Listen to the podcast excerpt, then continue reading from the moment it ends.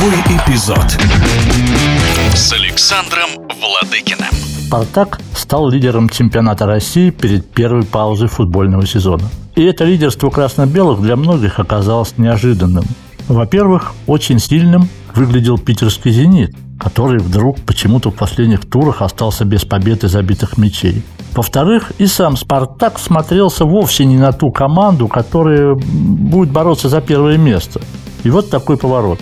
Впрочем, в нашем чемпионате, где уровень большинства команд нивелирован, техника тактических преимуществ особенно не видно, очень много зависит от физического уровня способности выдерживать ритм игры на протяжении всего матча, а также от морально-психологического настроя.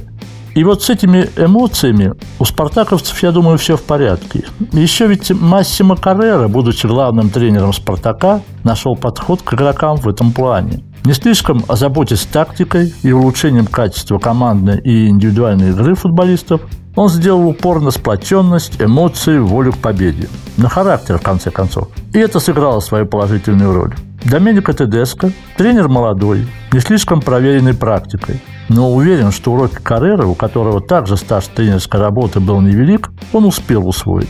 В плане разнообразия тактических схем, индивидуального мастерства игроков технической готовности Тедеско со «Спартаком» пока ничего нового не сказали. Да и в покупках новых игроков для усиления команды также пока выше своей головы не прыгнули. Трансферное окно, правда, закроется не скоро, только 17 октября. Что сейчас у спартаковцев в плюсе, что или кто?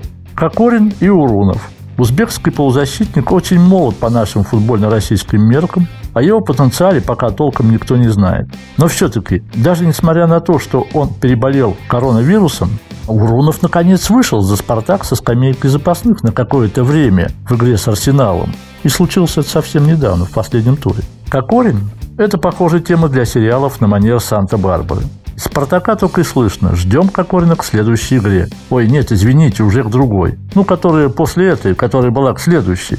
У нас произошла маленькая ошибка, восстановление затянулось. Вчера он вернулся в общую группу, сказал генеральный директор клуба Шамиль Газизов. В этот же день главный тренер «Спартака» Тедеско высказал свою версию. Кокорин хорошо себя чувствует. Динамика в восстановительном процессе положительная. Уже ушли болевые ощущения. Очень надеюсь, что со следующей недели, прям с понедельника, он сможет тренироваться в общей группе.